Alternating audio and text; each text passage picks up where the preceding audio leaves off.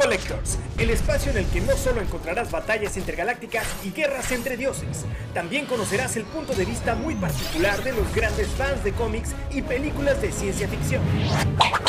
La aventura no solo está en las páginas y en las pantallas, también está en tu pasión por coleccionar lo mejor de todo este mundo. Geek Collectors, porque finalmente encontraste el espacio que necesitabas. ¿Qué tal amigos? ¿Cómo están? Yo soy Roberto Manzanillo, esto es Geek Collectors. Esperemos que en esta ocasión podamos platicar un poquito más acerca de algunos temas que quedamos un poquito pendientes en el podcast anterior. Efectivamente ya Star Wars está por estrenarse en este 20 de diciembre. Eh, todo el mundo estamos esperando este gran estreno. Eh, va a haber pues una serie de eventos por ahí de fans que estarán pues tomándose fotografías con disfraces, uno puede llevar sus sables de luz y demás. Una serie de actividades interesantes, así es que estén pendientes. Si no han comprado su boleto, les recomiendo que se metan online, compren su boleto para este estreno. Realmente vale la pena. En esta eh, nueva emisión, ya la última de la saga de Star Wars, eh, The Rise of Skywalker, en donde, bueno, esperemos eh, se revelen algunos secretos o incógnitas que están por ahí pues como pendientes, ¿no? Por ejemplo, ¿de dónde llegó, cómo, de qué manera llegó el sable de Luke Skywalker a las manos de, de Rey después de que Skywalker lo había perdido, después de que Luke lo había perdido en esa batalla en el Imperio contraataca, cuando en la épica escena en donde Darth Vader le revela que es su padre y después le corta la mano, entonces este sable en esa batalla en la ciudad de las nubes pues cae, cae al infinito, ¿no? Cae, cae en, las profundidades de esta ciudad, cae junto con la mano de Luke y bueno, pues se pierde totalmente este sable. Después, ya en el retorno del Jedi, eh, pues vemos que Luke Skywalker trae un nuevo sable que él mismo fabricó. ¿Cómo es que el sable original se recupera y ahora está en manos de Rey? Eh, esa es una de las grandes incógnitas. Otra incógnita es ¿Quién es Rey? ¿Rey realmente es hija de Luke Skywalker? ¿Por qué él la dejó allí en ese lugar cuando él, pues de alguna forma, pudo haberla protegido y la pudo haber entrenado? Eh, y en, lugar de eso la mandó a un exilio en un planeta lejano en donde ella, bueno, pues sufrió de la soledad y de la esperanza de que algún día sus padres volvieran. Eh, otra incógnita es saber si él, ella a lo mejor no es hija de Luke, a lo mejor es hija de Leia y de Han Solo y termina siendo la hermana gemela de Kylo Ren. Por ahí hay varias incógnitas en ese tema, ¿sí? Entonces, a ver si por ahí también nos las revelan. Otra de las noticias que están impactando en esta nueva eh, pues, em, edición de Star Wars es pues el tema de la LGBT, de lo que es la comunidad gay.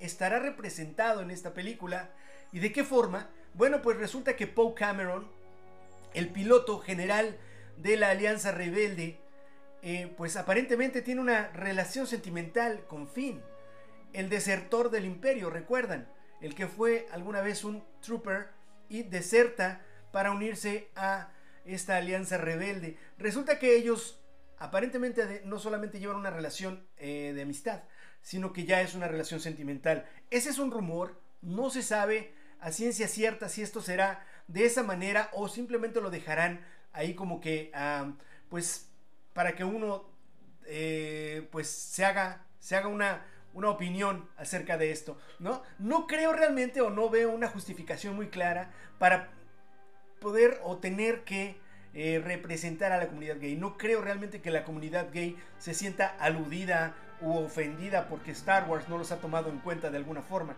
No lo creo. Pero bueno, finalmente ahí está. No quieren perderse ningún tipo de público. Quieren también que esta comunidad se acerque tal vez al mundo de Star Wars, que a lo mejor los han sentido un poquito eh, aislados o lejanos. Lo cual, bueno, pues está bien. Está bien que esta comunidad se acerque a este maravilloso mundo. Claro que sí, todos estamos para disfrutarlo. Y bueno, ahí está. Esa es la última, es la última edición de la saga original, o bueno, supuestamente original de George Lucas de Star Wars. Como sabemos, existen eh, un, un, mundo muy, muy, muy grande, muy amplio dentro de este, dentro de este concepto de Star Wars. Desde el mundo de los cómics, ¿sí? Como el de las eh, series animadas, así como el de las nuevas series que está sacando Disney Plus, como el Mandalorian, y va a estar sacando también por ahí eh, eh, a Ben Kenobi, lo que es la serie de, de Obi-Wan Kenobi, y la serie que estará también representada por el actorazo mexicano Diego Luna. Bueno, ahí vamos a ver algunas novedades con Star Wars. Por otra parte, tenemos temas bien interesantes en el mundo del cine. Ya sabemos y ya vimos el, el, el tráiler, el lanzamiento del tráiler de la película Wonder Woman 84, el cual me pareció extraordinario. De verdad, un, un, eh, un tráiler que pues yo creo que abarca muchas cosas, en el cual pudimos ver a lo mejor a esa clásica Wonder Woman que estábamos acostumbrados a ver con Linda Carter. Woman, Wonder Woman. The world is waiting for you and the power you possess. In your satin tights, fighting for your rights and the old red, white and blue.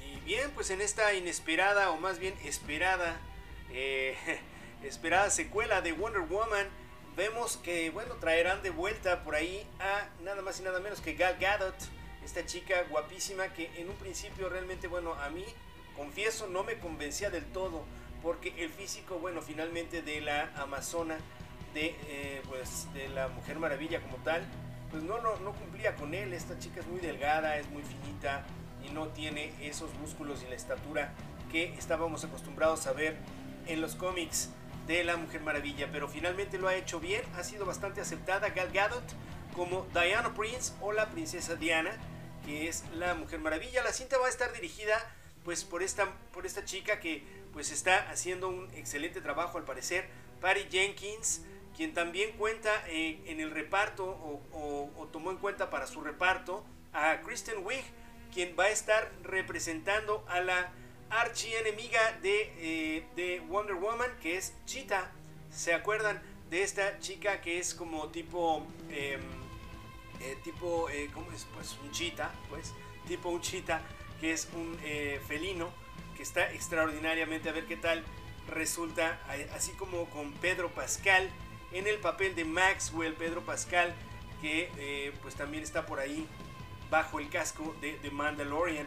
Vamos a ver a Pedro Pascal. Además del sorprendente regreso de Chris Pine como el Steve Trevor, el comandante Steve Trevor, que va a regresar después de la muerte. De alguna manera vamos a ver ahí cómo es que lo, regresan a la vida en este año del 84, después de haber estado allá en la Segunda Guerra Mundial, si ustedes se acuerdan, en los años 40. Aquí vamos a verlo 40 años después, todo confundido por estar viendo eh, las novedades de la tecnología.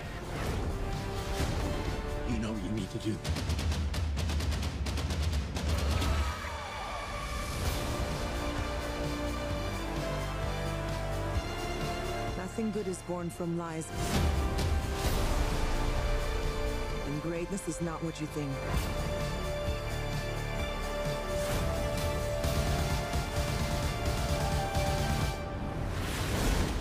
También otra de las películas que se viene por ahí, excelente, que se me hace, la verdad me encanta porque los cómics me llenaban de emoción ver al personaje Morbius. Morbius es un vampiro que era un científico que ya saben ustedes con algún accidente que ocurrió ahí en sus laboratorios, él se convirtió en un vampiro enemigo pues principalmente de Spider-Man y ya después lo vimos como enemigo de muchos otros superhéroes en Marvel. El 31 de julio está tentativamente para el estreno del 2020 esta película de Morbius, en donde veremos a este actor que a ver qué tal convence en esta ocasión después de haber hecho a un Joker que no dejó contentos a los fans. Es Jared Leto, que es un excelente actor y protagoniza, está protagonizando principalmente esta película de El solitario Morbius. Imagínense, uno de los villanos más emblemáticos de, eh, pues del, del, hombre araña, como les decía. Y bueno, que esta película va a estar narrando cómo el doctor Michael Morbius consigue poderes de vampiro. From the back somehow made me feel stronger. I feel energy surging through me. I can hear every heartbeat around me, and I working. Incredible. Con esta nueva película, Sony Pictures sigue configurando sus películas del universo de Spider-Man o el Spider-Verse que le llaman, en el que ya está también Venom de Tom Hardy, ¿se acuerdan? En donde vamos a ver también por ahí a Carnage. A ver qué tal. Venom, Venom 2 está programada para octubre del 2020, la cual, bueno, es la secuela de este simbiote que, bueno, pues está eh, pues manejado por Tom Hardy como el enemigo auto de, o sea, lo que es el, el, enemigo más, eh, pues más fuerte o más importante que ha presentado el hombre araña. La cinta estará dirigida por Andy Serkis, que cuenta con el propio Hardy, así como con Michael Williams y Woody Harrelson en su reparto. Extraordinario hacer esto. La primera de Venom a mí honestamente no me encantó, pero finalmente, bueno, es Venom y la disfruté muchísimo.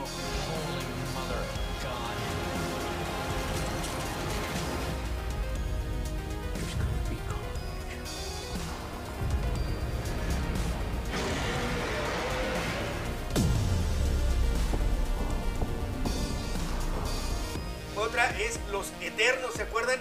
Que Salma Hayek estaba por ahí con rumores y ya es una realidad. Salma Hayek estará en esta película de Los Eternals, de The Eternals, para el 6 de noviembre del el 2020, ya este próximo año, dentro de un año más o menos casi. La primera gran apuesta de la Casa de las Ideas para la fase 4 es Los Eternos, precisamente, película coral que presentará a un nuevo grupo de personajes creados por los celestiales. Si se acuerdan de esos personajes omnipotentes, los celestiales? Bueno, una cinta con un elenco que va a estar realmente de lujo, en el que están Angelina Jolie, imagínense, está Salma Hayek, y está Gemma Chan, está Richard Maiden, está Keith Harrington y está Lauren Ridloff. Así es que si no saben quiénes son estas personas, métanse por ahí a Google y van a ver qué gran elenco tienen estos excelentes, excelente, esta excelente película. Ajak, character is the leader of the group, so how does it feel to portray such a strong female superhero in the MCU? It feels great.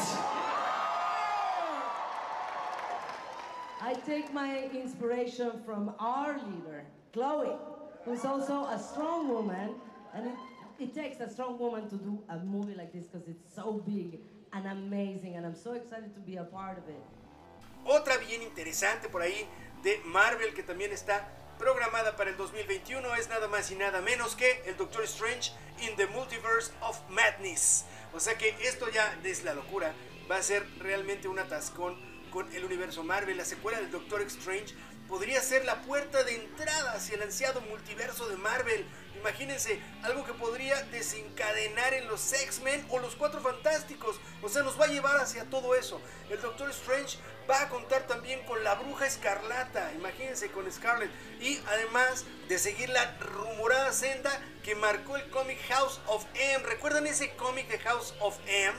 En donde Magneto hace de las suyas. Bueno, pues ahí eso va a estar de locos. Podría ser la, eh, pues principalmente la responsable de la llegada de estos nuevos personajes a esta película. Así es que vale la pena estar pendientes porque el Doctor Strange va a ser la locura.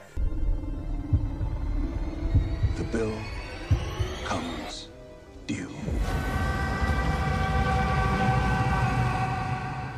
Always. También por ahí para el 2021 vamos a ver The Batman, el nuevo caballero oscuro encarnado por Robert Pattinson. ¿Se acuerdan de este vampiro de las películas de amor de estas de ya ni me acuerdo cómo se llaman?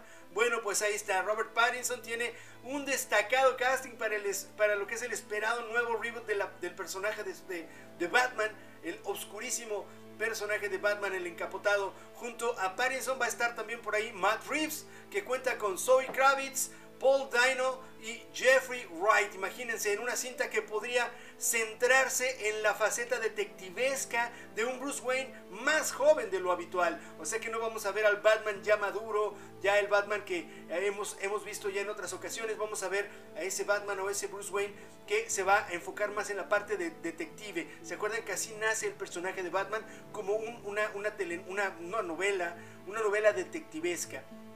Así es como nace el personaje de Batman. Secret identities, arch enemies,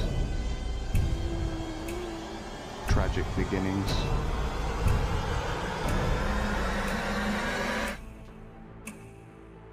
I'm just like you. Y también por ahí, también para el 2021, Spider-Man 3, que ahora ya está en la casa de Sony. También Todd Holland estará por ahí. Tras el culebrón de este verano para los derechos de Spider-Man, el trepamuros estará a caballo entre Marvel y Sony y continuará dentro del USM. O sea, no lo van a sacar de todo este mundo que hemos visto de Marvel. Tom, Tom Holland eh, eh, volverá a enfundarse el traje del héroe arácnido y tendrá un papel más dentro de la película de lo que es el macrouniverso de la Casa de las Ideas Marvel. Y bueno, ahora con Disney y esta fusión con Disney, bueno, definitivamente estarán volviéndonos locos con tanto, con tanto estreno. Por ahí también estábamos viendo Love and Thunder.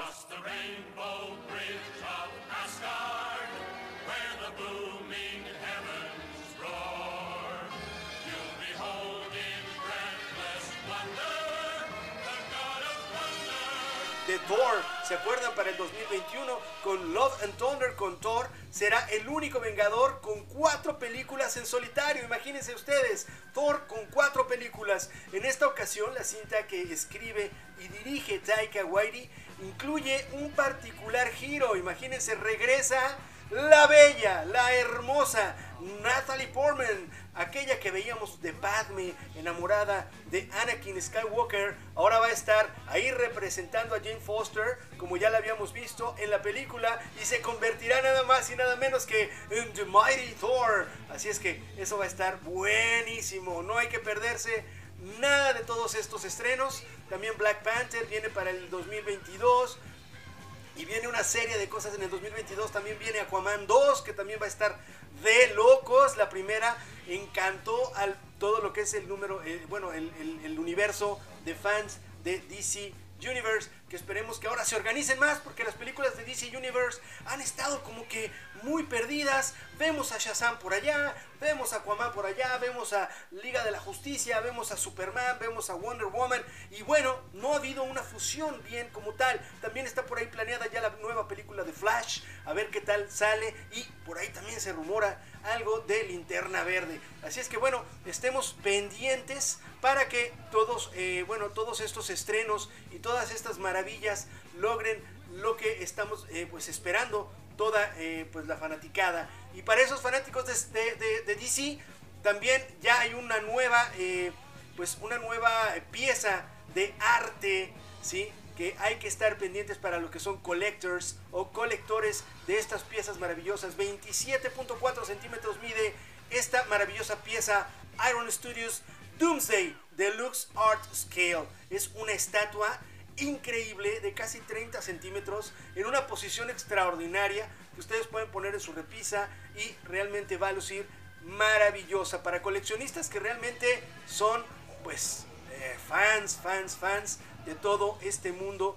Esta pieza de Doomsday es una verdadera joya. Hay una gran cantidad de lanzamientos en, piezas eh, coleccionables que hay que estar, bueno, pero súper, súper eh, pendientes para poder eh, obtenerlas a tiempo. Por ejemplo, por ahí salió de Hot Toys el Iron Spider, que también está de, o sea, de locos. La figura está llena de detalles, ¿sí? Y bueno, Hot Toys ya publicó las primeras fotos del Iron Spider, que es una figura que mide 30 centímetros, que tiene muchísimas articulaciones, que tiene los brazos mecánicos extraordinarios, que tiene unas posiciones y tiene todos los detalles increíbles, con una base extraordinaria, ¿sí? Y tiene efectos de telaraña. O sea que también hay que estar eh, pues al día en este tipo de lanzamientos que Hot Toys está presentando. También ya presentó el Scarlet Spider-Man, también ya presentó lo que es el Punk Suite, que es Spider-Man con el, con el traje de Punk. Y también presentó por ahí lo que es el traje negativo, el que es blanco y negro. Tienen que estar pendientes con todo esto de Hot Toys. Y esto ha sido todo en Geek Collectors. Yo soy Roberto Manzanillo. Espero les haya gustado y los espero en la siguiente emisión. Hasta luego. Geek Collectors, el espacio en el que no solo encontrarás batallas intergalácticas y guerras entre dioses, también conocerás el punto de vista muy particular de los grandes fans de cómics y películas de ciencia ficción. La aventura no solo está en las páginas y en las pantallas, también está en tu pasión por coleccionar lo mejor de todo este mundo. Collectors, porque finalmente encontraste el espacio que necesitabas.